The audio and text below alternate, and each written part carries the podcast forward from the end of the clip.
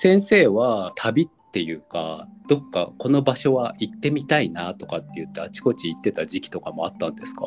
そうですね、そういう時期があって、その時は割と休みなく行ってたっていうか、その制限するものっていうのがないから、会社員じゃないので、はいはい。はい、だからまあ行きたいと思ったらいつでもそこに行ってたよ。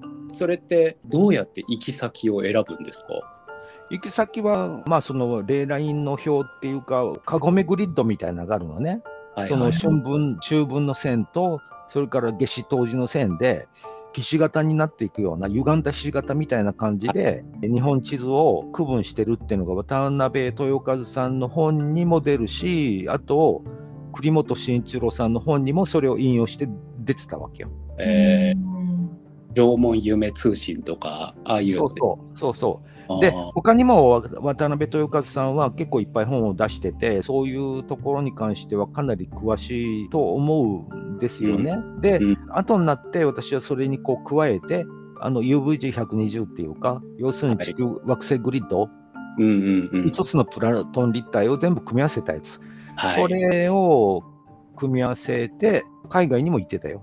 へえ。まあその交点というかエネルギーグリッドの交差点はやっぱりちょっと踏んでみたいっていうのはありますね。そっか。全然人が住んでないような、うん、えー、ところとかも行ってたわけだし、まあ、ある雑誌を巻き込んで行けるところを行ってそれでそこについての原稿で書いたっていう時期もあったわけ。あそうなんですね。そういう記事を書いてたことがあるんですね。そうですね。えー、先生そのあちこち行ってた時期にじゃあその惑星グリッドでこの交点はいいぞと思って行ってみて行ったらなんかなんかの目にあったりするんですか？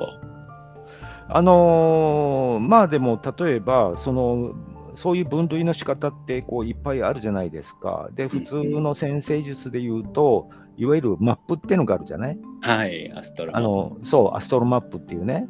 それで行くと、例えば私の場合には、インドの、えー、真ん中を貫く縦線っていうのがあって、えー、そこが火星海洋星シリウスのグリッドなわけ。だからそこに行くとシリウス人に会うみたいなあの 場所があるわけよ。で、実際にそこに行って、それでホテルで体調がとっても悪くなっちゃって、で、その時に、あのー、やっぱりシリウス人が立ってたっていうのがあって、なんか、そういう場所があるわけよね、結局。はい、まあ、そこが大いに刺激されるわけですかね、実際その現場に行くことで。そう、でもって、要するに火星海洋星のラインっていうのは結局あの突破するとか、限界を突破するみたいな、あっちの世界に行きますよみたいなアスペクトともあるわけよ。そこでシリウスがいるっていうね。超具合が悪くなったよ、なんか。でもそれ、ある意味ちょっと期待していったりとかはするんですか、先生？全然考えてなかった。考えてないんだ。うん、なんだ。インドに行ってね、超具合悪くなるのはちょっと辛そうですけど。日本日本人ってみんなにインドに行ったら具合悪くなるのが半分以上じゃないか？ね、全然具合悪くならないんだよな。アッはむしろ元気になってましたよね。だから昔、今、今じゃなくて昔だと、世界の病原菌が大集合、全員集合がインドだったでしょ？ああ、はいはい。で、ホテルでもシャワー浴びるときに口開けちゃいけないっていうのがあるそう、それは言われますよね。えー、ちゃんと買ったミネラルウォーターなんだって言いつつ、実は裏で隠れて、水道の水入れてったりするのがインド人なわけよ。だからそういう油断も隙もないようなところで、なんか過保護の日本人がいたらね、それは大変な目に遭いますよ。本当、胃腸もびっくりしちゃいますよね、そりゃ。どっか先生も偉い目に遭ってましたか。インド。まあでもそうやって肉体がちょっとこう休まってる間にシリウス人交流とかっていうのも起きたりしてたんですね。緑色だった。えー、緑色緑シリウス人で緑色なんだ。っていうかシリウス人が緑色じゃないよ。要するに緑色として出てきたわけで、それはバリエーションいっぱいあるじゃないですか。生き物の形をしてたり、そうじゃなかったり、いろいろバリエーションあるから、シリウス人って絵に描けとか言われてもね、うんあのあのケースの時はこうだったっていうしかないよね。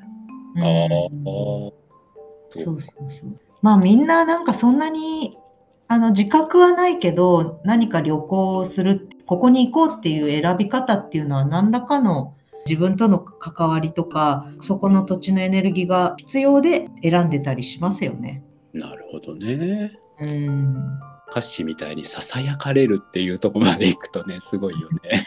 いやなんかささやきはまだね優しいんですよ。ものすごいあの命令で来るんです。ああ、やっぱ現地に行くっていうのは大事なんですね。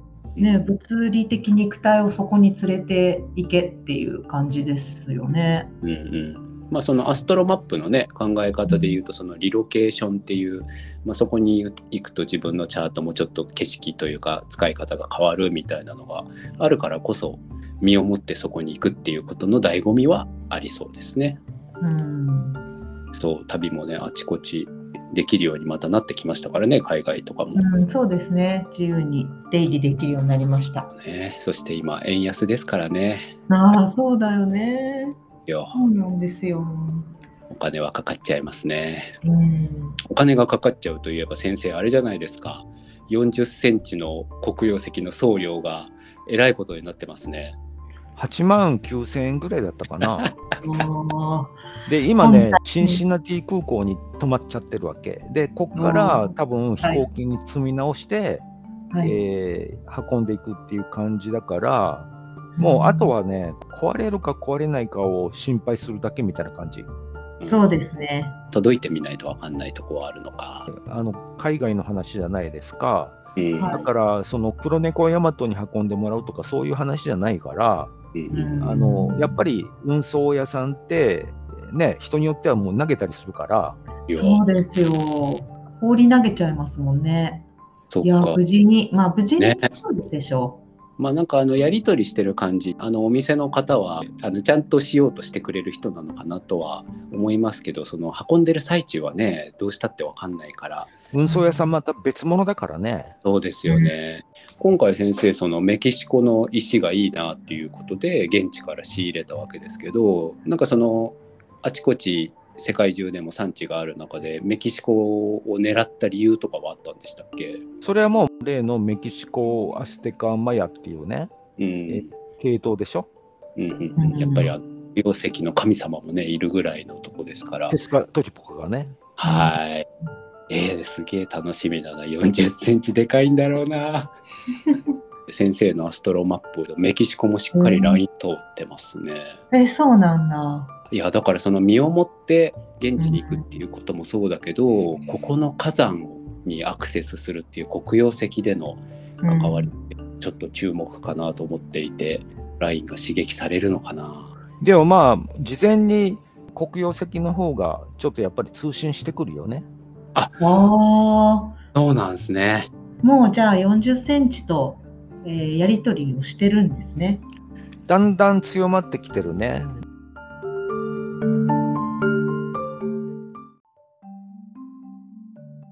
まで7つのボディ7つのコスモスはアカシックレコードと瞑想の株式会社アシウスの提供でお送りしました。